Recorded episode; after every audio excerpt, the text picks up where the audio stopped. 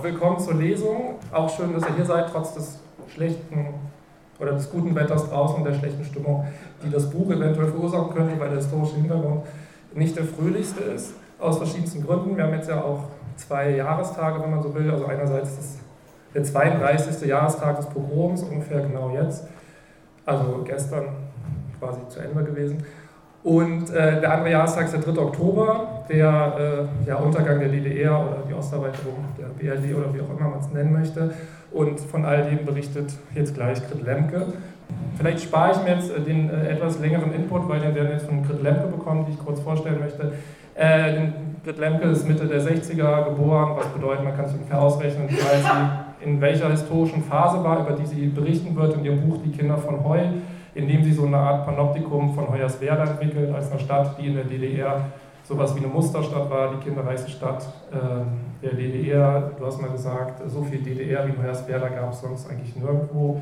Äh, es gab eine sehr bunte, große Kulturszene, eine Art proletarische Bohem, ähm, relativ viel Opposition auch. Ähm, und ähm, das äh, führt natürlich zu der Frage, die wir heute wahrscheinlich auch nicht beantworten werden können, aufgrund der Größe dieser Frage, wie es dann trotzdem passieren konnte, was 1991 passiert ist.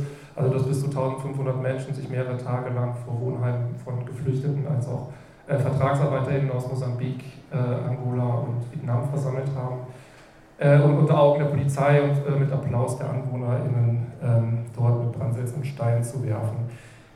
Ähm, ja, vielleicht übergebe ich einfach mal das Mikrofon. Wir hören dann äh, eine Lesung aus diesem Buch, das vor allem besteht aus verschiedenen Stimmen und Erinnerungen von ungefähr einem Dutzend Menschen, die äh, Grit kompiliert hat. Und im Anschluss werden wir uns so einen kleinen Film angucken mit Fotos, äh, damit man auch einen optischen Eindruck hat. Und vor allem, äh, wenn ihr mögt, können wir danach natürlich noch gerne über das Gehörte reden und diskutieren und auch vielleicht den Bogen spannen zu heute, äh, weil äh, ja nicht nur der Blick auf die Wahlergebnisse und Umfragewerte der AfD doch das Gefühl vermitteln, es ist jetzt kein historisch abgeschlossener Prozess, über den wir hören, sondern es ist etwas sehr gruselig Gegenwärtiges. Genau, in diesem Sinne, schön, dass du da bist.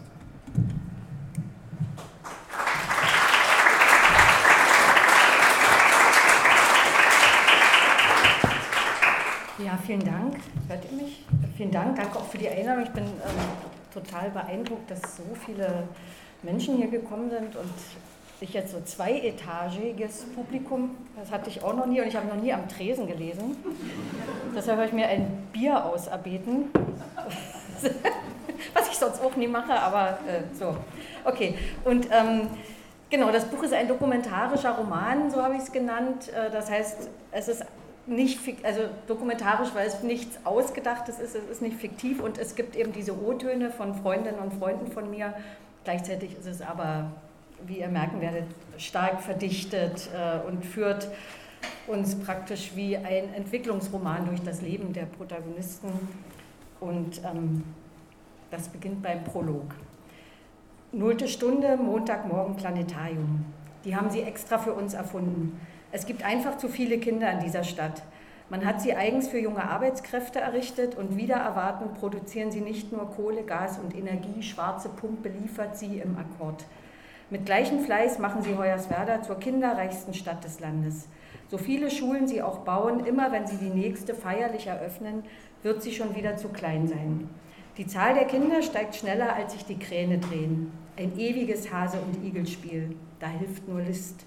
Für uns Kinder haben sie zuerst den Schichtunterricht erfunden. Kein Problem für Kinder von Bergarbeitern leben doch auch wir im Rhythmus von Früh-, Spät- und Nachtschicht, die sich zur rollenden Woche vereinen. Schon bald gehen wir als Früh- oder Spätschicht zur Schule. So kehrt nur für wenige Stunden Ruhe in den Klassenräumen und auf den langen Schulfluren ein. Selbst das aber scheint undenkbar an einem Ort, wo auch die Kohlebänder ohne Unterlass rollen. Und so hat man der Nacht noch ein Stück genommen und es an die Frühschicht rangepappt, die nun noch früher beginnt. Nullte Stunde. Um sieben gilt hier als Ausschlafen. Bringen doch die Schichtbusse der ersten Welle kurz vor fünf schon Arbeiter ins Gaskombinat nach Pumpe. Deshalb stehen wir jeden Montagmorgen müde im Planetarium. Es wurde für uns Kinder errichtet im sechsten Wohnkomplex. Jeder hier sagt dazu nur WK6. Zahlen sind wichtig, denn auf WK 6 folgen schon bald Nummer 7 und 8. Erst bei 10 wird das stetige Wachstum der Stadt wieder erwarten ein jähes Ende finden. Die Sternwarte ist in den 60ern errichtet worden, für uns, die Kinder der neuen Stadt. Als die Erbauer ankam, war Hoyerswerda noch eine verschlafene Kleinstadt inmitten sorbischer Dörfer. An ihrem Rand hatten sie eilig ein paar Baracken zusammengezimmert. Dort hausten sie zu mehreren in kleinen Räumen mit Doppelstockbetten im ewigen Gedudel der Kofferradios und dem Lärm vom Gang durch die dünnen Bretterwände.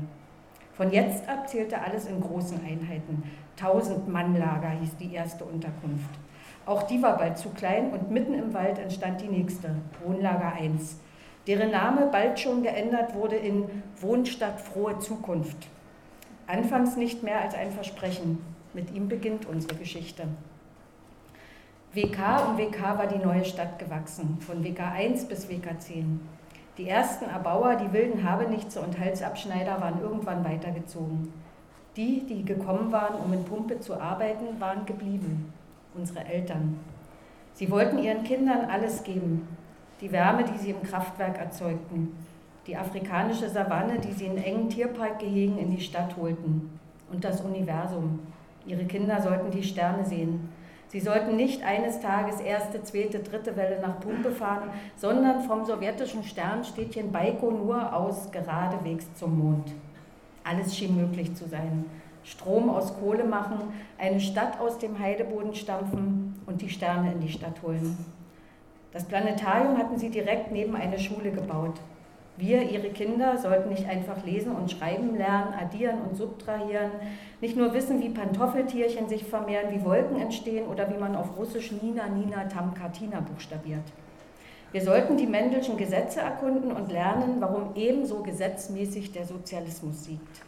Und das Universum sollte vor Ort sein, stets griffbereit, uns zu Diensten, nullte Stunde. Die Welt, in der wir an diesem Montagmorgen Freude schöner Götterfunken singen, ist schlüssig in Komplexe geordnet. In der Mitte von jedem Wohnkomplex befindet sich der Nahversorgungskomplex mit Kaufhalle, Gaststätte und Dienstleistungen. Im WK, WK 6 gehört zur Nahversorgung der Intershop, direkt neben dem Planetarium. Ein komplexer Blick in unsere Zukunft, die uns einerseits ins All führen soll, andererseits in den Kommunismus, wenn alle alles haben, wie es schon bald der Fall sein wird. Vorerst, vorerst brauchen wir noch Westgeld, um eine Runde durch den Shop zu drehen, in dem es gut riecht und alles immer gibt. Wenn wir uns mit Tintenkillern und Wrigley's Spearmint eingedeckt haben, befinden wir uns wieder in der Gegenwart und in Heu. Die Tereschkowa-Straße ist noch da, sowie die Kaufhalle Waren täglicher Bedarf und die Komplexannahmestelle des VEB Schwanenweiß, wo die Wäsche des gesamten WK vom volkseigenen Betrieb dreckig in Empfang genommen und eine Woche später schwanenweiß und in eckige Pakete verschnürt wieder ausgeteilt wird. Die Wohngebietsgaststätte Libelle sieht haargenauso aus wie alle anderen ihrer Art. In die Weinstube Chadas führen die Kumpel am Wochenende ihre frisch ondulierten Frauen und spendieren eine Flasche Lindenblättrigen oder gar, falls vorhanden, Rosenthaler Kadalka. Die Sonnenuhr auf dem Platz davor, gefertigt von der KPG Neue Form, ist noch da, sowie die Springbrunnen und die Wand mit den Keramiktellern. Auf denen sind die gleichen Sternzeichen abgebildet wie am Planetarium, obwohl wir an Sternzeichen natürlich nicht glauben. Wir glauben daran, dass die Schichtbusse weiter nach Pumpe und zurück in die Stadt rollen. In einem ewigen Kreislauf, wie die Gestirne. Erste, zweite, dritte Welle. Mit etwas Glück werden wir nicht darin sitzen. Kittelschürze, Mütter und Väter. Sobald wir angekommen sind, lernen wir, hier gilt ein allumfassendes gemeinsames Sorgerecht. Das Hochhaus ist jetzt unser Dorf. Zehn Stockwerke, drei Eingänge, davor ein Trafohäuschen mit Spielplatz und Äonen von Wäschestangen. Die Reihen der Wäscheleinen sind seit Generationen und auf ewig eingeteilt. Hunderte Augenpaare wachen darüber Tag und Nacht aus den Fenstern. In einer Stadt voller Schichtarbeiter ist immer jemand Häme. Röli, die Wäschestangen, was du aus denen alles gemacht hast. Es gab natürlich ewigen Streit, weil keiner konnte dort seine Wäsche aufhängen. Die Wohngebiete waren ja voll mit Kindern. Es klingelte immer jemand. Kommst du runter? Yvonne, alle sind da gemeinsam hingezogen. Die Kinder waren alle ungefähr im gleichen Alter und auch im Haus. Jeder kannte jeden. Ich habe in jeder Badewanne mal gebadet. Schudi, dieses behütete Helikopterding von heute war es mit Sicherheit nicht. Es war ein sehr viel weitläufigeres Behütetsein mit vielen unterschiedlichen Menschen. Kinderkrippenerzieherinnen und Kindergärtnerinnen, der Spielplatz, die Nachbarn, der Block, der Wohnkomplex, der Schulweg. Keine Sorge der Eltern, dass man über die Straße gehen muss. Sehr viel Vertrauen aller Erwachsenen in die Dinge, die da kommen und in die Kinder. Ich bin schon zum Kindergarten allein gegangen. Das Vertrauen in die Welt beginnt mit der Kittelschürze.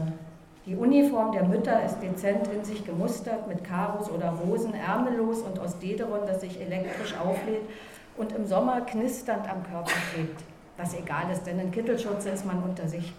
Das Wichtigste an der Kittelschürze sind die Taschen. Darin befindet sich alles, was der Mensch braucht.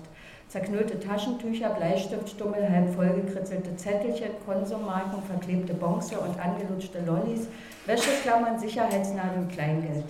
Was auch immer herumliegt, wandert in die unergründlichen Tiefen der Kittelschürzentasche. In Wahrheit ist sie es und nicht die Hausgemeinschaftsleitung, die unsere Gemeinschaft vor Unordnung und Chaos bewahrt. Zudem kann die Kittelschürzenträgerin jederzeit schnell in die Kofalle springen. In ihrer Tasche findet sie mit Sicherheit ein paar Markstücke und ein winziges, aber endlos dehnbares Elastik-Mininetz.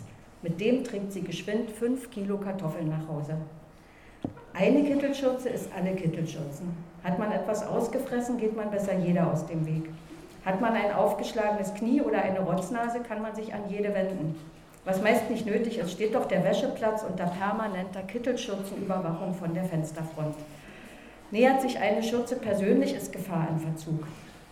Normalerweise werden Kinder, sobald sie laufen können, der Obhut älterer Geschwister oder Nachbarskinder übergeben.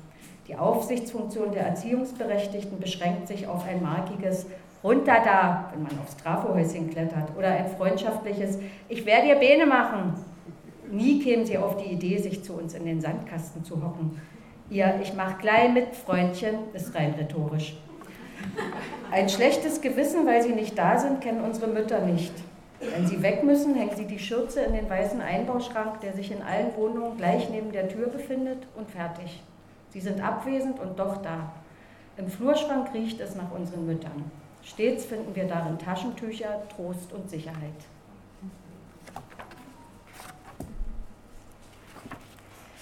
Kanimambo Frelimo, die Mauer.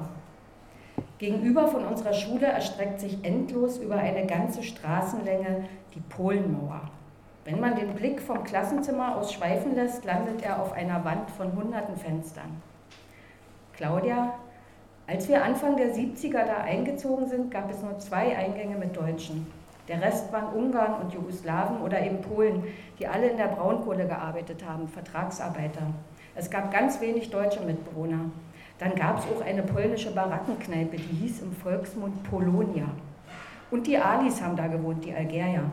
Da kenne ich noch solche Geschichten. Die werfen Kühlschränke aus dem Fenster. Und irgendeiner von denen hat angeblich mal einem Busfahrer die Ohren abgeschnitten. Zu Beginn der 80er säumen wir im Spalier dicht an dicht gedrängt die Straßen zum WK 8. In Heu haben wir selten hohen Besuch. Nicht umsonst sagt man bei uns, wir leben in Randpolen. In jedem Fall abseits der Route von Staatsoberhäuptern. Jetzt aber kommt eines zu uns aus Afrika. Der Mann, dessen Ankunft wir aufgeregt erwarten, muss wichtig sein. Für ihn wurden alle Straßen geputzt und geschmückt, ja sogar die Wohngebietsgaststätte Treff 8 renoviert. Seit kurzem wohnen ein paar seiner Landsleute in Heu. David? 1979 ging ich in die siebte Klasse der Francisco Mahanga Secondary School in Maputo. Tagsüber habe ich meinem älteren Bruder beim Schweißen geholfen für die Existenz. Dann habe ich erfahren, dass Mosambik einen Vertrag mit der DDR abgeschlossen hatte. Es wurde gesagt, wer Interesse hat, kann sich melden. In Mosambik war Bürgerkrieg, Krieg zwischen Brüdern. Wir Jungen hatten Angst, dass jemand sagt, du musst zur Armee. Jeder Junge weiß, dann hat er zwei Möglichkeiten. Kann in einer Sekunde erschossen werden oder er muss in einer Sekunde andere erschießen. Also weg vom Krieg, raus hier, eine Ausbildung machen. Wenn wir zurückkommen, bauen wir alles, was kaputt ist, neu auf. Ich war in der Werkstatt in Burgkammer, nicht weit von Hoyerswerda. In einer Brigade konnte einer aus Polen sein, zwei oder drei aus Vietnam, ein oder zwei von Mosambik und ein Meister. Das war ein internationales Kollektiv. Das hat Spaß gemacht in unserer Brigade dort. Unser Meister hat uns auch eingeladen. Die Tochter hatte Geburtstag oder seine Frau oder er selbst. Dann haben wir Sonnabend eine große Feier gemacht, zusammen Spaß gehabt und am Sonntag hat er uns in seinem Trabi ins Wohnheim gebracht. Das gab es, aber nicht alle waren so. Es gab eine Bank hinter unserem Wohnheim, wo man geschrieben hatte, nur für Deutsche. Das war 1980. Ich konnte noch nicht richtig die deutsche Sprache. Was heißt das? Dann habe ich mein Wörterbuch aufgemacht. Naja, solo para alemanes. Nach und nach hat man gemerkt, da stimmt was nicht. Buden bauen und Automaten. Wir leben in der Zukunft, immer zu. Auf dem Spielplatz klettern wir auf Raketen aus grob verschweißtem Stahlrohr und von Wandmosaiken lacht Juri Gagarin. Er ist mit uns in die Stadt gezogen. Hausi, ich habe noch Zeichnungen von mir aus der ersten Klasse. Wie stelle ich mir das Leben im Jahr 2000 vor? Da sind alle Autos geflogen.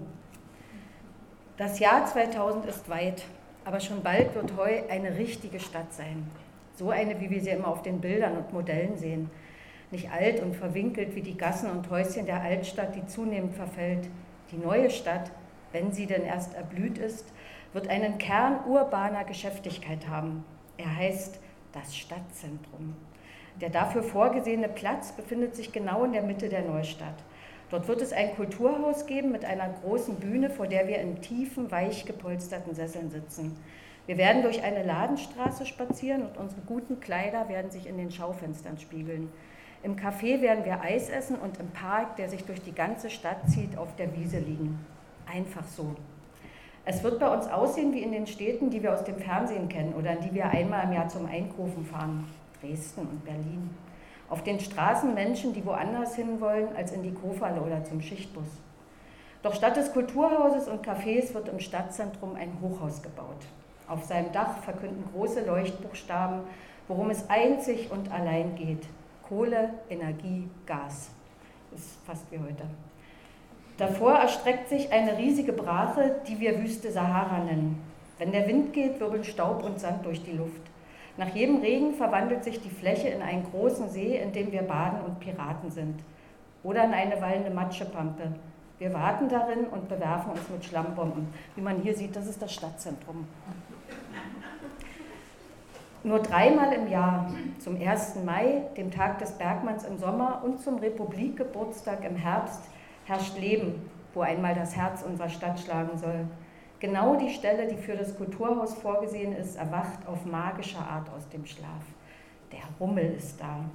Im nächtlichen Schwarz der Neustadt suggerieren rhythmisch zuckende Leuchtreklamen großstädtische Vergnügungen. Die Sirenen der Fahrgeschäfte und die Schlagermusik der Buden dringen bis in den entferntesten Winkel jedes WKs.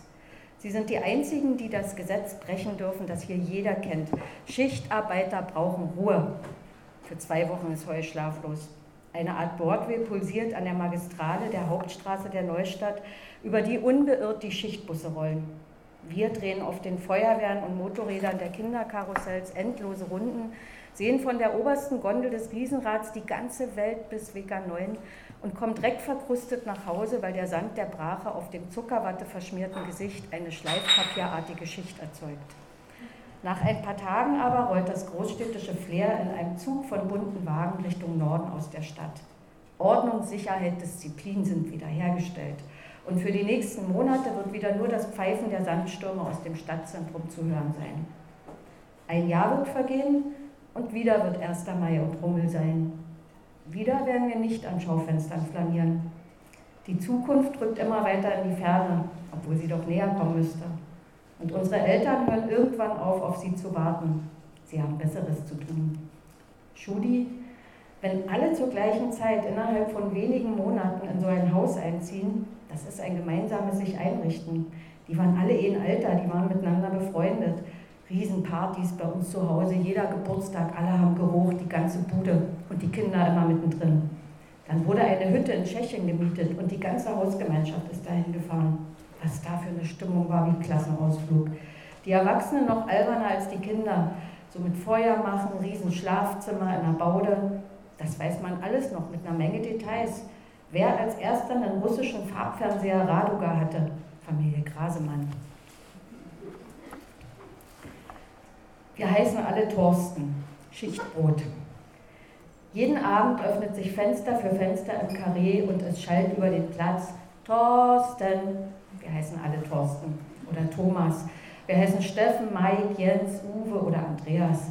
Conny, Ute, Claudia, Petra, Sabine, Andrea, Katrin oder Grit. Niemand hat seinen Namen nur für sich, hier wird alles geteilt. Wenn jemand anders ist, ist er höchstwahrscheinlich keiner von uns. So wie Tatjana im Nachbarhaus, deren Eltern aus dem Westen nach Heu gekommen sind. Jeder hier kennt Westkinder mit komischen Namen. Dass es in Heu so viele davon gibt, finden wir logisch. Im Westen ist schließlich Kapitalismus. Und warum sollte man nicht nach Heu kommen? Unsere Eltern hatten es ja auch nicht anders gemacht. Wenn jemand schon unbedingt in die DDR wollte, mehr davon als bei uns gibt es woanders nicht. Später wird es uns merkwürdig erscheinen, wenn Berliner behaupten, sie hätten in der DDR gelebt. Das wissen wir nun wirklich besser. In Berlin konnten die Menschen Maria, Charlotte, Leander oder Jakob heißen. Wer Alexander hieß oder Jan Josef, Bernadette, Saskia oder Caroline, würde Kunst oder Schauspiel oder Film studieren. Wenn man Thorsten hieß wie wir, war klar, dass man eines Tages den Bus nach Pumpe besteigen würde. Röli, du nie hin, nach Pumpe. Das hat gestunken. Die Schichtbusse, du hast das ganze Elend ja gesehen. War kein Traumberuf für mich, Brikettierer. Am ersten Tag in Pumpe war das so ein schlimmer Moment, doch dort gelandet zu sein. Aber wie wolltest du aus dieser Welt ausbrechen? 4.50 Uhr rollt die erste Welle nach Pumpe aus der Stadt. Der Rhythmus der Schichtbusse ist ihr Puls. Wir kennen ihn noch aus der Zeit, als wir im Bummibus zum Kindergarten gefahren sind. Bummi hieß der Teddy, nach dem unsere Kinderzeitschrift benannt war. In jeder Ausgabe unternahm er neue, spannende Reisen. Nach Afrika, an den Nordpol oder ins ferne Berlin, wo es einen Fernsehturm geben sollte. Der Bummibus aber fuhr ins WK 1 oder 8. Erst als wir selbst nach Pumpe fahren, stellen wir fest, dass der Bummibus kein echter Schichtbus war, denn in ihm hatte jeder einen Sitzplatz. Im Schichtbus hingegen bekommen Sitzplätze nur jene, die im Morgengrauen an der Haltestelle ihre Aktentasche abgestellt oder einen Schlüsselbund hingelegt haben und dann nochmal Hebe gemacht sind. Jeden Morgen die gleichen Aktentaschen an der gleichen Stelle, auch der Busfahrer wird der gleiche sein. Er wird fünf Minuten warten, wenn ein Stammfahrgast fehlt. Wer nicht zu den Glücklichen mit Sitzplatz gehört, muss die 20 Minuten bis Pumpe im Mittelgang stehen. Wichtig, den Blick in Fahrtrichtung, in dem alle ohne Ausnahme strikt hintereinander Brust an Rücken stehen, lässt sich die Kapazität eines Busses beträchtlich erhöhen. Der echte Pumpsche verfügt über die Fähigkeit, ein angeregtes Gespräch mit einem Hinterkopf zu führen. Im Schichtbus lernt er auch im Stehen und überhaupt in jeder Lebenslage zu schlafen. Dies geschieht, indem sich der Kopf wie bei einem Knickmechanismus nach vorn auf die Brust senkt. Diese kontrollierte Art von Schlaf kann in Sekundenschnelle begonnen und beendet werden und ist an jedem Arbeitsplatz und Ort dieser Welt anwendbar. Wir aber fahren nicht in die Welt, sondern nach Pumpe, in einen Tagebau, eine Werkstatt oder auf eine Baustelle. Die, die ihr Leben damit verbringen, heißen bei uns Schichtbrote. Ehe wir es uns versehen haben, sind wir selber welche. unterwegs. Erwachsensein heißt, verheiratet zu sein. Nur Verheiratete bekommen eine Wohnung. In gleicher Geschwindigkeit wie WK und WK entsteht, wird um uns herum geheiratet. Ausschweifende Polterabende und Hochzeiten werden gefeiert, bevor Paar um Paar von der Bildfläche verschwindet. Wir wissen, dass man von da ab nicht mehr auf die Dörfer fahren oder zur Disco gehen, sondern sich gesittet zum Tanz für junge Eheleute begeben wird. Man wird mit den anderen Paaren an weißgedeckten Tischen sitzen. Darauf wird nicht, wie beim Dorfbums, nach fünf Minuten das erste Bier verschüttet sein und nach einer Stunde jemand schlafen. Mit Glück wird der vor Jahren bestellte Trabi bald geliefert, die Garage hat man schon. Vielleicht wird man im Exquisit einen Lyrics-Pullover und bei der PGH Figaro einen Friseurtermin ergattern. Auch das wäre als Glück zu betrachten. Rottel, so spaßlos kann es doch nie zugehen auf der Welt, das geht doch nie wenn alles so komisch gleichgeschaltet ist, man hat das als einengt empfunden. Und dann nimmt man alles wahr, wo es anders zugeht. Das findet sich dann, so Andersdenkende. 87 habe ich zum ersten Mal Freigang gesehen und vorher schon ein paar andere Bluesbands. Abenteuer. Kundenschule haben sie dazu gesagt, weil sie dir da das Trinken beibringen und so. Lange Haare, Nickelbrille, Hirschbeutel. In der Lehre dann Shellparker gekauft für 400 Ostmark. Ich habe ja gut verdient als Maschi, Schichtarbeit schöne Uniform besorgt, Hirschbeutel umgeschnallt und dann war man unterwegs. Man war gespritzt vom Blues. Das Anderssein, das war's. Das hat sich ja alles überschnitten. Punk, Blues-Szene, da war ich mittendrin. Das fetzt.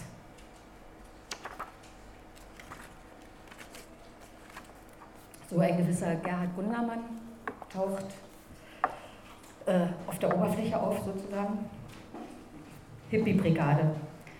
Die Feuer, also mit seiner Gruppe Brigade Feuerstein. Die Feuersteine spielen im Jugendclubhaus und manchmal auf dem großen leeren Platz davor, der dann auf einmal voller Menschen ist.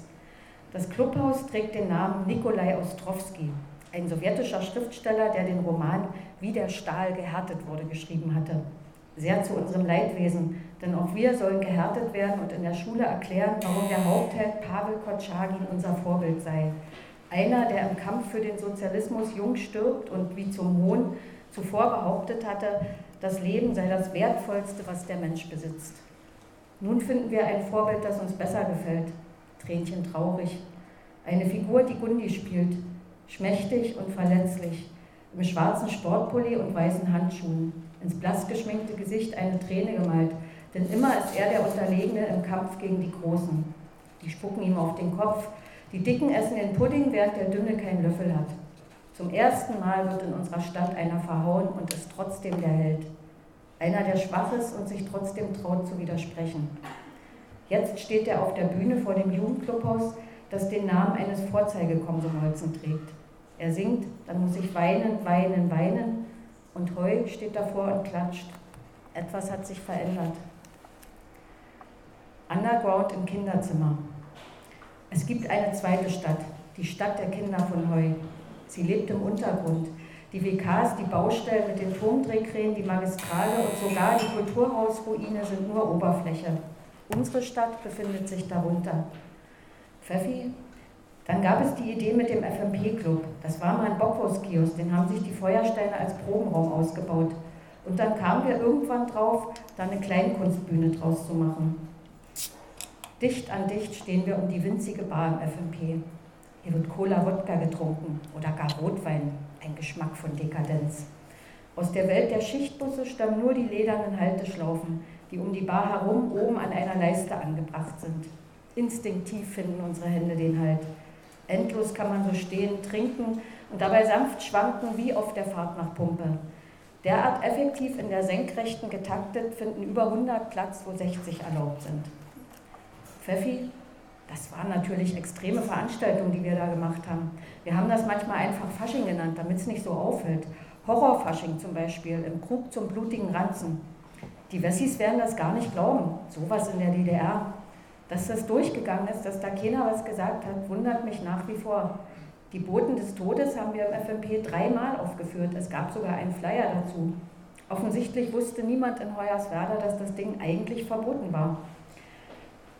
Genauso eine Band aus Leipzig, die nie eine Spielerlaubnis be bekommen hat. Die sind jedes Jahr im FMP aufgetreten und hatten jedes Mal einen anderen Namen.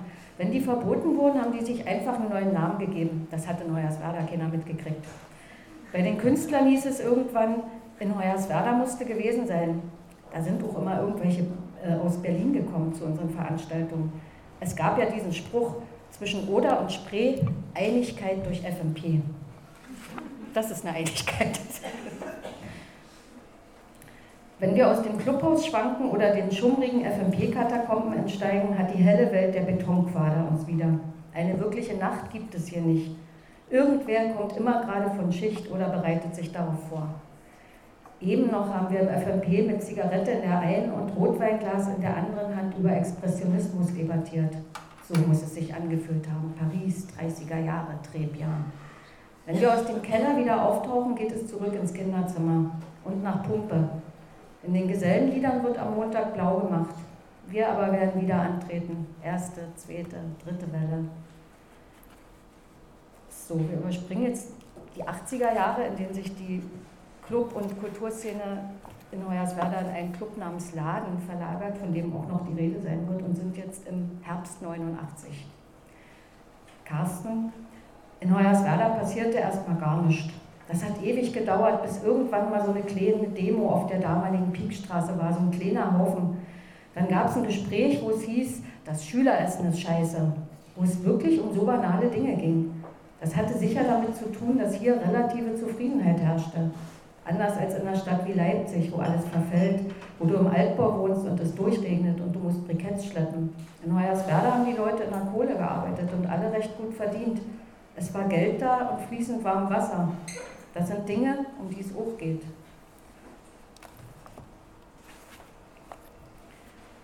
Es war so ein Fatalismus, Röli, es war so ein Fatalismus. Es war Tanz auf dem Vulkan. Weshalb ich auch neulich, da hat eine Band so Lieder von Gundermann gespielt und beim zweiten oder dritten Lied habe ich wie einen Nervenzusammenbruch gekriegt und geheult wie ein Schlosshund, weil mir die ganze Zeit von damals wieder durch den Kopf gegangen ist, dass dein Leben so auf den Kopf gestellt wurde, dass du nur über schwankenden Boden gegangen bist. Jemand hat mal gesagt, das neue Gesellschaftssystem war so, wie wenn jemand Autofahren lernt. Am Anfang muss er noch nachdenken, wann er die Bremse treten muss, wann kuppeln und wann der Gang eingelegt wird. So waren für uns eigentlich die ganzen 90er, wo sich keiner getraut hat, Kinder zu kriegen und nicht wusste, was er im nächsten Jahr macht, nicht mal im nächsten Monat. Nur im Fieber, alles neu aufnehmen und wo so vieles den Bach runtergegangen ist. Uwe, dann hieß es bei den Demos auf einmal, wir sind ein Volk. Das wollen wir jetzt auch nicht, das finden wir genauso bekloppt wie vorher das alles. Und Kapitalismus plötzlich, was soll denn das jetzt?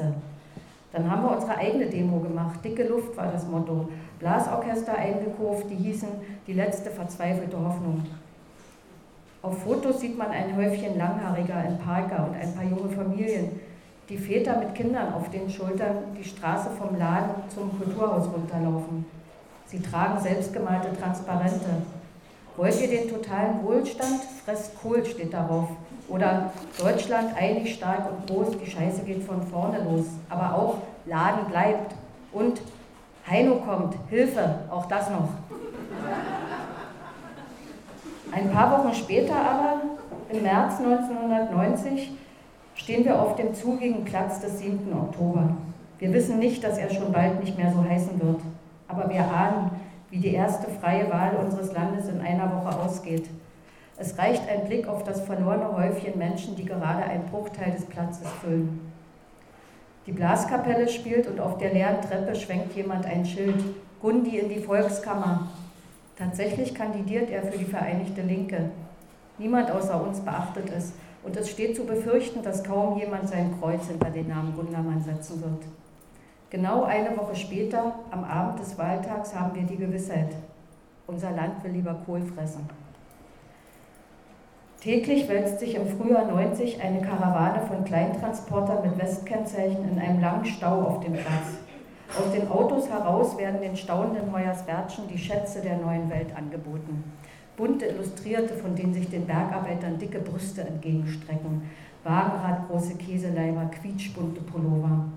Aber schnell wird klar, dass schon bald nicht mehr alle sich mehr oder weniger alles kaufen können werden. Auf einmal wird etwas zur Währung, was bis jetzt nichts anderes war als Frühling, Sommer, Herbst und Winter. Orbit. Sie war etwas, was unweigerlich eintrat, ob man wollte oder nicht. Nun lernen wir, dass die Welt sich teilt in solche, die Arbeit nehmen und andere, die sie geben. Und die ohne. Gundi hatte unser Leben als Bermuda-Dreieck aus Männern, Frauen und Maschinen beschrieben. Die Maschinen, so munkelt man in Pumpe, würden demnächst abgestellt. Die Republik, zu deren Wohle wir Energie, Gas, Kohle produziert hatten, wird es schon bald nicht mehr geben. Wie zum Hohn drohen die drei Worte lange noch als Leuchtreklame, die nicht mehr leuchtet, auf dem Hochhaus im Stadtzentrum. Irgendwann wird es fast folgerichtig abgerissen. Abreißen heißt jetzt Rückbau. Gabi, zur Wende bin ich sofort rausgeflogen. Ich hatte noch Kurzarbeit 0 bis Ende 89, aber dann war ich arbeitslos. Das hatte damit so zu tun, dass sofort die Strukturen verändert wurden und mein Betrieb wurde aufgelöst.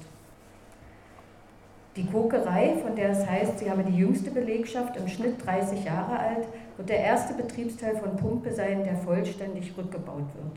Das wird die junge Belegschaft noch selbst erledigen dürfen, bevor sie mehr oder weniger geschlossen die Stadt Richtung Westen verlässt. Personalanpassung heißt ein weiteres neues Wort, das wir lernen. Wir lernen auch, dass es nichts anderes heißt als Entlassung. In den nächsten drei Jahren werden 9000 Pumpsche angepasst. Es werden 20.000 Teuersbertsche ihre Arbeit verlieren, ganze 100.000 in der Lausitz. Kraftwerke und Gasanlagen werden abgebaut und Tagebaue geschlossen. Keiner wird die Busfahrer aus den Schichtbussen mehr brauchen. Keiner möchte mehr das Transitradio Lausitz kaufen, das im VEB Robotron am Rand der Stadt hauptsächlich von Frauen zusammengeschraubt wurde. Im Laden wird die Veranstaltungsreihe Arbeitslosencafé eingeführt, Eintritt frei. Weil immer mehr Menschen die Stadt verlassen, werden schon bald nicht mehr täglich tausende bauchige, grünlich-weiße Milchflaschen gebraucht. In Blechkästen scheppernd waren sie aus der Stadtmolkerei zu den Kaufhallen und in die Schulen, wo schon der Milchdienst wartete, gebracht worden. Nun wird die Molkerei schließen, so wie der VEW Schwanenweiß und die Hobak, Hoyerswerda Backwaren. Von dort aus hatten Brote und Brötchen die WKs überrollt. Bum, bum, der Tod geht um, wieder einer Tod vom Konsumbrot. Ein Hobakbrötchen wird Jahrzehnte später im Stadtmuseum landen, in einer Vitrine dezent ausgeleuchtet, wie ein Kunstobjekt. Der Tod geht um. Bis jetzt war hier alles Ankunft. Eine ganze Literaturrichtung war nach Brigitte Reimanns Beschreibung einer Ankunft im Alltag benannt worden. Von nun an wird alles Abschied sein die Entdeckung der Galona. Immer am 1. Juli-Wochenende hatte die Menschheit, zumindest die in Heu, den Tag des Berg- und Energiearbeiters begangen. Der Platz vor dem Kulturhaus wurde für die einschlägigen Zielgruppen aufgeteilt. Kinder, Jugendliche, Erwachsene, Alkoholiker. Auf der Freilichtbühne tanzten in sengender Hitze unsere Volkskunstensemble. In der Ausstellung Freizeitkunst und Lebensfreude präsentierten die Pumpschen gehäkelte Topflappen, Ölgemälde und getöpferte Skulpturen. Der Fanfarenzug würde über den Platz marschieren, der Schlagerchor in knallbunt glitzernden Kostümen hinterher. Den Höhepunkt würde in schwarzen Bergmannsuniform unser Blasorchester bilden. Glück auf, Glück auf, der Steiger kommt. Alle würden mitsingen und um Mitternacht würde ein Feuerwerk in den Himmel über Heu schießen. In diesem Jahr fällt das Fest mit dem Tag der Währungsunion zusammen. Zwar schreien immer noch von allen Bühnenhintergründen, Plakaten und Stellwänden die Bilder mit den rauchenden Schornsteinen Kohle, Gas, Energie und meinen damit Wohlstand, Sicherheit, Zukunft. Aber das wagt sich keiner mehr darin zu lesen. Unsere alte Losung hat Konkurrenz bekommen von einem Stand, der Suppe verkauft und seinerseits schreit I like Maggi. Die am heutigen Tag gefeierten Berg- und Energiearbeiter müssen sich entscheiden, ob sie sich bei der 5-Minuten-Terrine anstellen oder doch bei der Gulaschkanone der Betriebskantine. Auf ein Feuerwerk hat man diesmal verzichtet, obwohl weit im Voraus Raketen gekauft worden waren. Zwar freuen sich alle auf das Westgeld, das sie sich schon morgen in der Sparkasse abholen dürfen. Doch mit Glück auf und Sternregen möchte man es nicht begrüßen, denn keiner weiß, welcher Betrieb als nächstes schließen wird. Die Beerdigung der D-Mark begehen wir im Laden. Es ist der Abschied von einem Land. Wir führen ein Stück von Gundi auf, das wir sonst auf Kinderfesten spielen. Prinzessin Tausendschön. Dem Anlass entsprechend heißt sie heute Prinzessin Tausendmarkschein. Die Gegenspieler der Haupthelden treten als bayerisch sprechender Trachtenträger, militanter Eroberer und Immobilienmakler mit Geldkoffer auf. In der Realität wird um Mitternacht die DDR-Mark vor dem Laden zu Grabe getragen. Wie bei einer echten Beisetzung bildet sich ein langer Zug von Hinterbliebenen. Der Grabstein wird noch an der Straße stehen, wenn es unsere Schule, den Schulhof und auch den Laden schon lange nicht mehr gibt. Ein Wald wird dort wachsen, an seinem Rand der Stein mit dem Bild eines Geldstücks darauf, von dem keiner mehr wissen wird, was das ist und wie es dorthin kam. Eines Tages, drei Jahrzehnte später, werden Baumaschinen kommen und den Wald wegbaggern. Neue, schickere Häuser für viel weniger Familien werden nun dort gebaut und der Grabstein wird im Weg sein und entfernt. Ruhe in Frieden stand darauf. Bevor er auf das Grab gesetzt wurde, hatten wir gesungen, ja, wir tragen unser Schicksal mit Geduld, an der ganzen Scheiße sind wir selber schuld. Als am nächsten Morgen die Sparkassen öffnen, reihen wir uns in eine Schlange, die sich über die gesamte Einsteinstraße zieht. Ladania aller Länder vereinigt euch. Während sich am 3. Oktober 1990 der Rest des Landes vereinigt, prangt über dem Laden die Losung Wir treten nicht bei. Um uns herum herrscht Einheitstaumel. Immer was Neues und nichts Gescheites, sagt man bei uns, zu Neuerungen jeglicher Art. Wir haben beschlossen, einen eigenen Staat zu gründen. Am Vorabend des Tags der Einheit sperren wir das Gebiet um den Laden, einschließlich Blumenrabatte, Grabstein und Mülltonnen, weiträumig ab. Sie verlassen das Staatsgebiet der DDR, verkünden Schilder. Die Demarkationslinie wird mit Wimpelketten abgesteckt und endet am Zaun zum Schulhof, den noch vor wenigen Jahren Ordnungsschüler kritisch observierten. Jetzt schaffen wir unsere eigene Ordnung. Sie beginnt damit, dass man in einer der beiden Grenzübergangsstellen seinen Ausweis abgeben muss. Im Auffanglager bekommt man das neue Dokument ausgehändigt. Autonome Republik Ladanien steht auf dem Stempel. Das Volk strömt aus den umliegenden WKs und stellt sich geduldig an, um die gerade errungene D-Mark umzutauschen in Lada und Trapi, die ladanische Währung. Bilder verdienter Ladanier zieren die Banknoten frisch aus der Stadtdruckerei. Punkt 1 der Tagesordnung ist das Ausrufen der Republik. Im Chor rufen wir Republik. Danach wird die Staatsflagge mit dem Wappen gehisst und wir singen erstmals unsere Nationalhymne. Das Volk darf die Staatsform wählen. Mike möchte König werden, Hausi tritt für den Dadaismus an und Krehe hält ein zackiges Plädoyer für die Militärdiktatur. Ebenso gut könnte man sich für die Diktatur des Proletariats entscheiden oder für die Werner-Partei, die Bölkstoff für alle verspricht. Ich überspringe das jetzt. Gewonnen hat das Matriarchat. Wir sind Aktivisten der letzten Stunde. Als solche haben wir einen Tag lang das gesamte Leben einer Republik durchexerziert. Im Film, den wir über unsere Staatsgründung gedreht hatten, verschwindet das ladanische Volk mangels Perspektive und Wirtschaftskraft in einer dramatischen Schlussszene hübsch einer nach dem anderen in einer Langnese-Eistruhe. Dort hart es besserer Zeiten. Im wirklichen Leben rollen wir nach 24 Stunden den ladanischen Grenzzaun wieder ein. Auch die Grenzen unseres, des real untergegangenen Landes sind ab heute Geschichte. Aktivisten der ersten Stunde hatten es einst aufgebaut.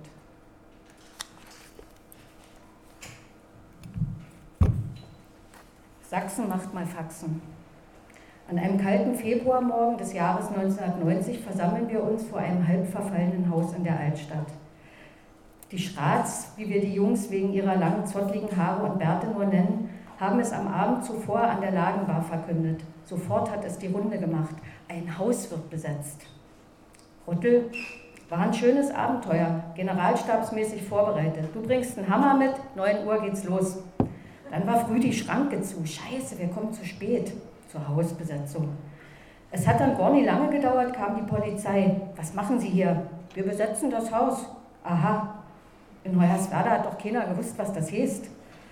So eine alternative Firma aus Kreuzberg hat uns geholfen bei der Sanierung. Wir haben uns von denen ein Gutachten machen lassen und das der Stadt vorgelegt. Da kamen also diese langhaarigen Hausbesetzer und dann das bunte Farbkopien und alles perfekt beschrieben. Sowas hatten die noch nie gesehen im Bauamt. Es wurden Diskussionen geführt, wo es um die Legalisierung ging und um die Sicherheit. Ja, nein, Baugesetz und so.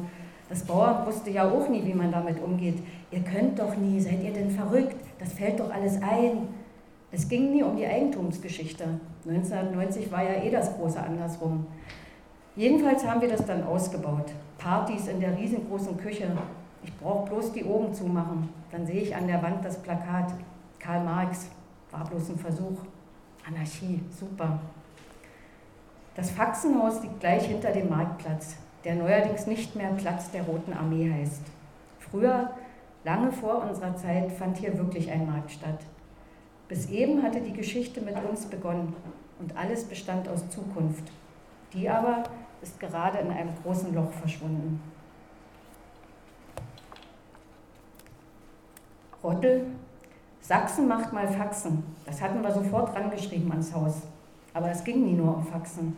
Wir hatten auch eine Umweltbibliothek, da wurde viel gemacht und archiviert, auch investiert. Es sollte ein Umweltcafé werden, schon mit Anspruch. Das war eine ganz klare Entscheidung, dass wir damit raus wollten aus der Kirche, weil die wenigsten von uns waren kirchlich gebunden gegen alles, links und rechts.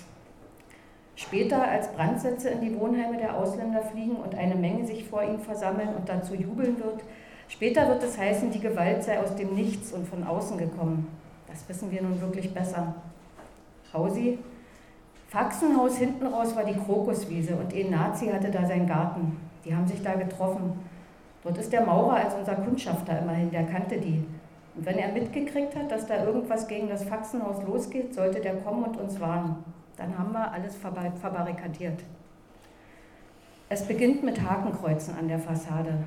Dann fliegen Ziegelsteine von einem der zahlreichen Schutthaufen auf der Brache. Zahlreiche Scheiben und die Fensterläden sind zerstört. Maurer, wir mussten abends immer die Fensterläden zumachen und das Haus verrammeln, was das Lebensgefühl nicht gerade positiv beeinflusst. Manche haben richtig Kampfübungen gemacht, so mit Karate und Chaco, jeden Tag Kampfsport.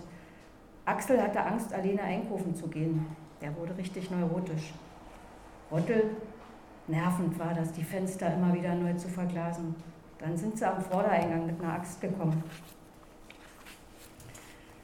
Später wird man nicht mehr genau sagen können, ab wann sie zum Stadtbild gehörten, die Springerstiefel und Bomberjacken. Schleichend haben zwei Worte eine neue Bedeutung gewonnen, links und rechts. Bisher hatte das nur bezeichnet, welche Mietpartei auf der Etage mit Hausordnung dran war. Jetzt haben sich die Begriffe aufgeladen, bis man sich irgendwann für eine Seite entscheiden muss. Vor allem muss man wissen, woran man sie auseinanderhalten kann, denn alle scheinen jetzt Springerstiefel zu tragen. Und wir werden vergessen, wann wir angefangen haben, auf die Schuhe statt in die Gesichter zu sehen. Als vereinzelt die ersten Hakenkreuze mit schwarzer, nach unten verlaufender Farbe und dicken Pinsel hastig aufgetragen an Häuserwänden und in Durchgängen auftauchten, waren die noch leere Flächen gewesen. Mit der D-Mark aber kommt quietschbunte Werbung und bepflastert die ganze Stadt. So fällt es anfangs kaum auf, dass sich immer mehr Hakenkreuze und SS-Runen dazwischen mischen. Vielleicht aber sehen es auch nur die, die Angst haben müssen.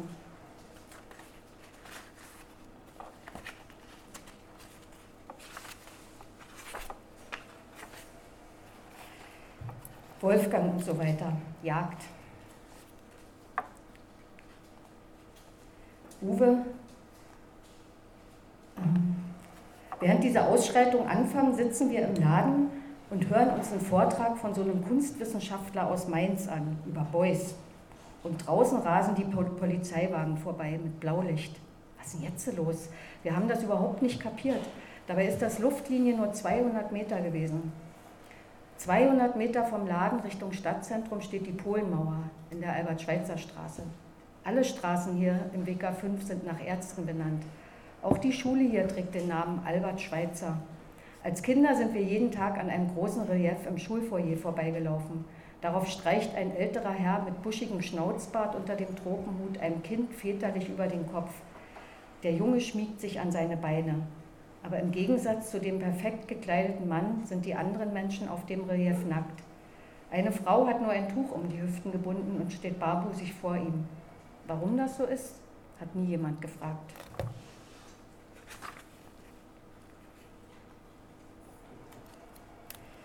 Jetzt hat sich dort eine Menschenmenge gebildet. Später wird man erfahren, dass es vor der Kaufhalle im Stadtzentrum anfing. Dort haben sich wie immer die Glatzen getroffen. Einer von ihnen ist ein Junge mit fröhlichem, runden Kindergesicht. Maurer, der kleine Alike war früher auch bei den Heavy Metals gewesen. Der hat schöne, blonde, lange Haare gehabt, der Peter, und hat sich dann zugunsten einer Billardkugel von seinen Locken getrennt, damit er endlich zum deutschen Mann wird. Später hat er sich oft gehängt, der kleine Alike. Jetzt aber, an diesem Dienstag im September 91, hört er mit seinen Freunden vor der Kaufhalle laut rührende Musik und brüllt Nazi-Parolen.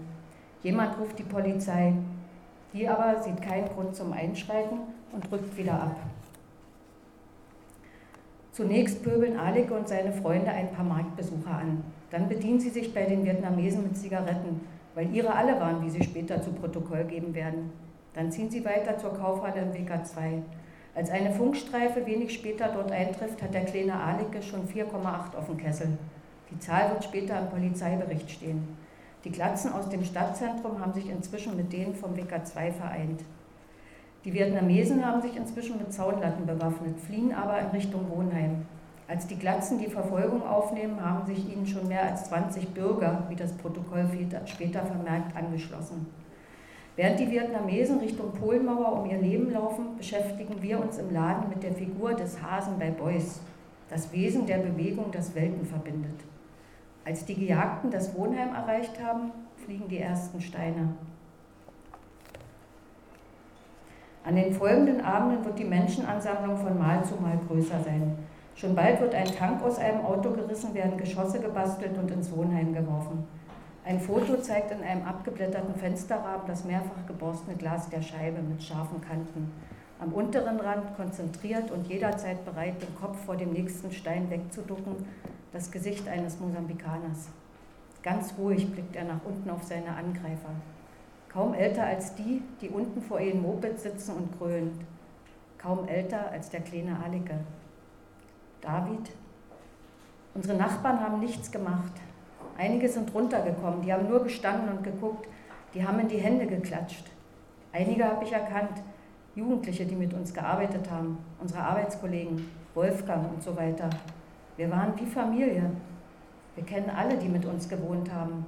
Zwölf Jahre waren viel. Aber wo das passiert ist, haben wir gedacht, wer kommt zur Hilfe? Keiner. Naja, wir sind nicht gewünscht hier. Uwe, so richtig hat keiner kapiert, was da war. Man hat diese gewaltige Dimension damals nicht einordnen können. Bin ich fest davon überzeugt, dass die Mehrheit das wirklich nicht mitgekriegt hat. David, wenn Sie heute sagen, Sie haben das nicht gewusst, das ist eine Lüge. Die Jungs haben so laut gesungen, Ausländer raus. Da gab es Hubschrauber, die sind immer geflogen. Tage und Nächte lang liegt das Surren der Hubschrauber über der Stadt. Laster der Bereitschaftspolizei fahren durch die Straßen.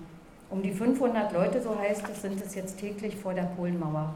Ordentlich, ab 16.30 Uhr, wenn auch die Busse der dritten Welle zurück in die Stadt gerollt sind. Aber die meisten, die sich hier versammeln, sitzen schon lange in keinem mehr oder werden nie in einem fahren.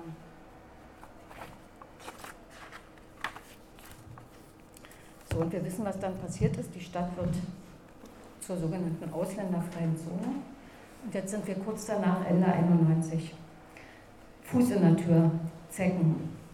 Uwe, das ging dann erst los. Nachdem die Ausländer raus waren, brauchten sie ein neues Feindbild. Und dann tauchten die bei uns auf, mit diesen Überfällen, Verletzten und sowas.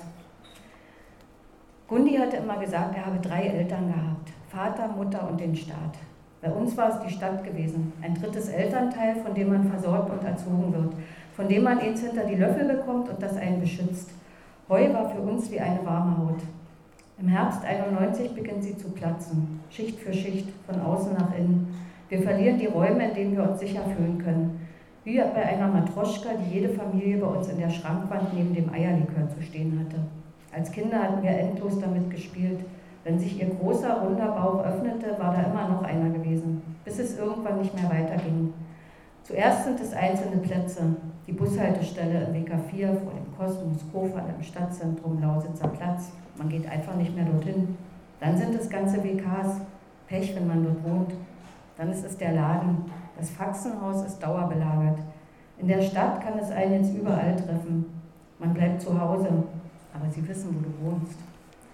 Röli, du hast es rumsen hören, draußen kracht, die Tür knallte, Leute schrien. Dann stürzten 20 Gestalten in den Laden, brüllten rum, schnickten zwei, drei Leute zusammen, rannten wieder raus. Und später wusstest du, dass Kossi einen Schädelbasisbruch hat. Rottel, wir kommen aus dem Clubhaus Sitzung Umweltausschuss und man hört Deutschland den Deutschen. Das hat durch diese Straßenschluchten extrem geschallt.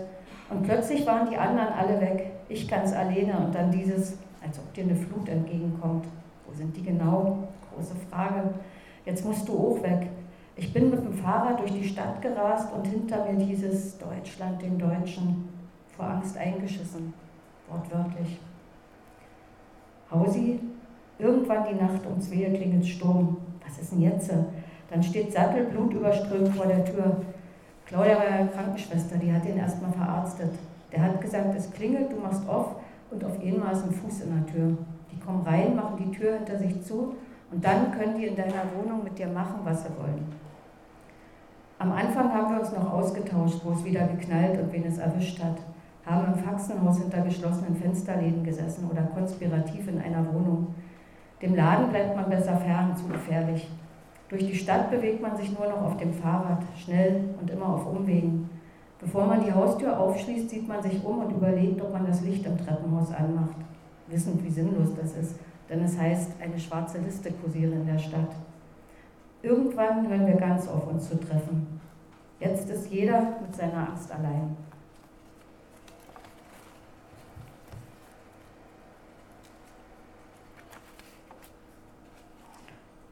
Flugzeug. Alle hatten wir davon geträumt, eines Tages wegzugehen. Als wir klein waren, musste man dafür nur den Freizeitkomplex aufsuchen. Dort gab es eine echte Lok und ein Flugzeug der Marke MiG, das die NVA ausgemustert hatte. Es reichte, sie zu erklimmen. Dann hob man ab. Mit dem Flugzeug nach Afrika, mit der Lok nach Berlin. Danach war man die Stufen wieder hinuntergeklettert und nach Hause gegangen. Man würde in der Stadt bleiben und eines Tages seine Kinder ins Cockpit der MIG heben. In den 90ern aber beginnt, womit keiner gerechnet und was sich, wie sich, heraus, wie sich jetzt herausstellt, auch keiner wirklich gewünscht hatte. Die Kinder verlassen Heu. Uwe, das war ein Riesenabmarsch. Alle waren weg und lebten sonst wo. Claudia, äh, Gabi, man hatte nicht das Gefühl, dass man in Hoyerswerda eine Zukunft hat. Nichts mit Aussicht auf, da kann man länger bleiben. Und dann sind wir nach Berlin bei der ersten Gelegenheit. Ich habe sofort eine Umschulung angefangen das war zu dem Zeitpunkt in Hoyerswerda nicht vorstellbar, weil es einfach die entsprechenden Bildungseinrichtungen gar nicht gab. Nee, das Thema war dann durch. Uwe, 2000 Leute pro Jahr, die gegangen sind. Und immer wieder, jetzt ist der weg und die weg. Durch diesen Umbruch, durch das Wegbrechen von Jobs, schwarze Pumpe und sowas alles, was hätten die denn hier noch machen sollen? 1997 beginnt der Rückbau der Neustadt. Zuerst fällt der Häuserzug mit RFT, Miederwaren und Spielzeuggeschäften, dem Café und der Taverne samt schmiedeeisernen Weinspendern und roten Plüschsesseln. Das Stadtzentrum, auf das wir so lange gewartet hatten. Es ist, als würde das Herz der Stadt herausgerissen. Nur kurz hatte es geschlagen. Und es hatte nicht ausgesetzt, als an der Rückseite des Blocks die Vietnamesen über die Straße Richtung Polenmauer gejagt wurden. In den nächsten Jahren wird mehr als die Hälfte der Wohnungen, die nun keiner mehr haben will, rückgebaut. Um mehr als die Hälfte wird sich die Einwohnerzahl verringern. Mit den Hochhäusern verschwinden auch die hellen Zeilen der Fahrstuhletagen im nächtlichen Schwarz, als würde unsere Geschichte nicht weitergeschrieben. Ich male alles grau. Das neue Jahrtausend ist gekommen und wieder erwarten haben sich die Autos nicht in die Luft erhoben. Auch wir sind nicht zum Mond geflogen, wir fahren noch nicht mal Schichtbus. Eines Abends aber, das Jahrtausend ist gerade fünf Jahre alt, stehen wir wieder vor einer Kellertür, aus der uns laute Musik entgegendröhnt. Das Dock gilt als der letzte Treffpunkt der Linken in Heu. Eine kleine Treppe führt links nach unten. Die grauen Wände des Hauses sind grellbunt besprüht. Ein bisschen fühlt es sich an wie damals im FMP, ein paar hundert Meter von hier die Straße runter. Es ist eng, es wogt und schreit durcheinander. Blanke Betonwände mit Graffitis, ein paar Sofas, eine Bar. Dieser aber hat keine Lederschlaufen. Die, die hier stehen und Bier aus Flaschen trinken, kennen das eiserne Gesetz des Schichtbusses nicht mehr. Hanni, ich bin 88 geboren. Wir sind gut behütet, aber in einer ziemlichen No-Future-Stimmung aufgewachsen. Selten was Gutes. Für mich war das unvorstellbar. Krass, hier sollen mal 70.000 Leute gewohnt haben. Die Jungs, die auf der Bühne im Dock in die Mikros röhren, nennen sich Plattenbauromantik, aber alle sagen nur Plaro. Ihre schmächtigen Gestalten, die hinter den Instrumenten fast verschwinden, erinnern uns an Gundi. Im FMP hatte Gundi erstmals unsere Stadt besungen. Deine grauen Häuser werden nicht bunt, wir reiben uns an dir nur die Pinsel wund. In der Stadt der neuen Kinder von Heu sind die Häuser nicht mehr grau. Sie sind entweder weg oder aber altersgerecht ausgebaut und pastellfarben gestrichen. Im Dock aber rotzen Claro in die scheppernde Anlage. Ich kaufe mir einen Pinsel und ich male alles grau. Vor der Bühne stampft und pokt es. Die Punkkinder springen sich an, werfen sich in den Raum.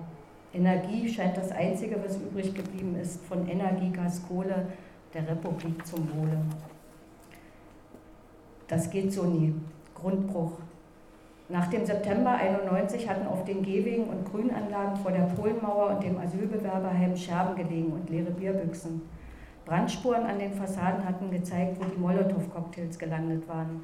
Leere Fensterhöhlen mit Resten zerborstener Scheiben erinnerten daran, dass hier einmal jemand gewohnt hatte und nicht mehr da war.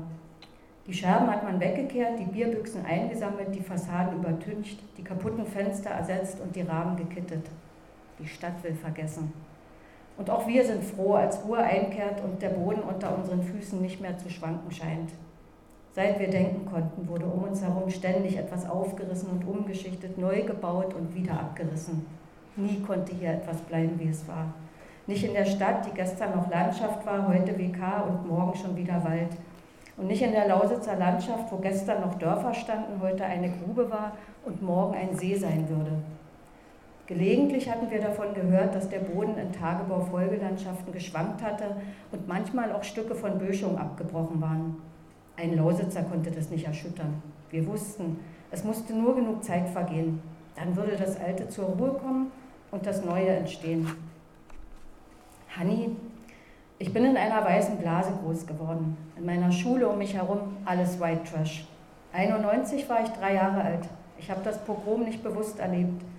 Irgendwann hat man so beiläufig mitbekommen, dass da was war. Aber nicht in der Schule oder von irgendwelchen öffentlichen Quellen in der Stadt, so wie es hätte laufen sollen. Sondern wir haben uns unser Wissen Stück für Stück erarbeiten müssen. Wenn man seine Eltern nach 91 gefragt hat, kam nur heiße Luft.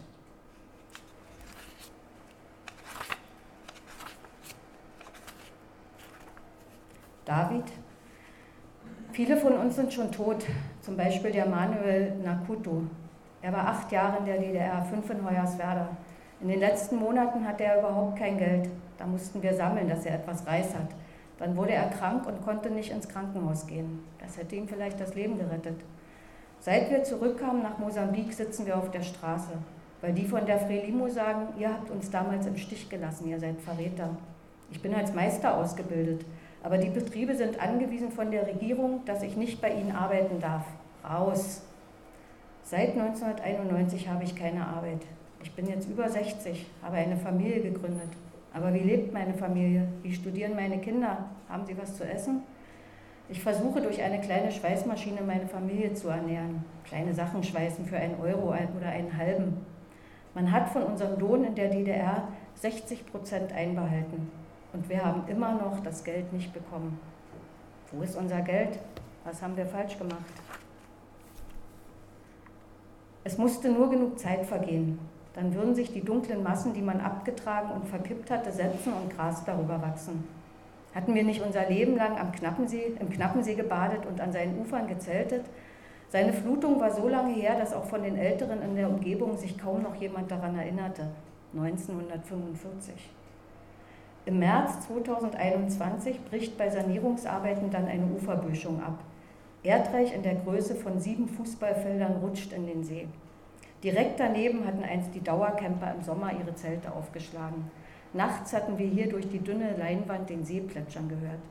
Jetzt knicken die Bäume des angrenzenden Walds, in dem wir Verstecken gespielt hatten, um wie Grashalme. Inmitten gewaltiger Erdmassen treiben sie auf den See.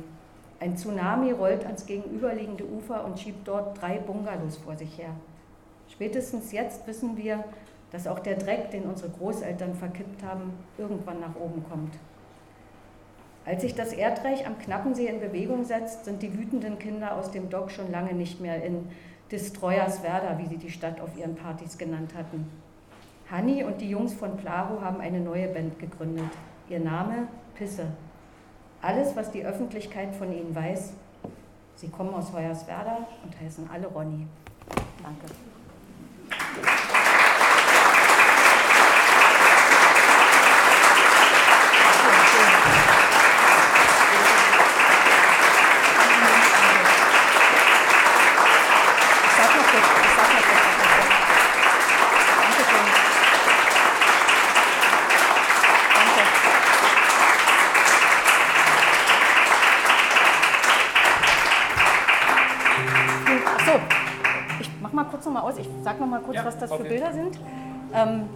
Es gibt äh, oder es gab einen Fotografen in Hoyerswerda, Gerd Fügert, der eigentlich kein Profifotograf war, sondern wie alle in Pumpe gearbeitet hat und immer die Kamera dabei hatte und immer überall rumgekrochen ist. Und dadurch, dass er eben kein Journalist war und die also der war sozusagen einer von uns und dadurch hat er das gesamte Leben der Stadt in dieser Zeit dokumentiert. Äh, das sind um die 500.000 Fotos, die der hat.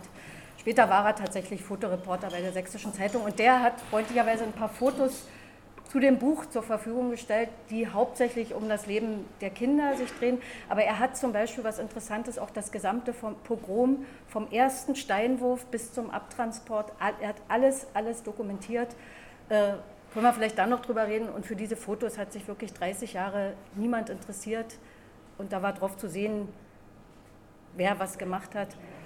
Aber egal, hier hat er diese Fotos rausgesucht.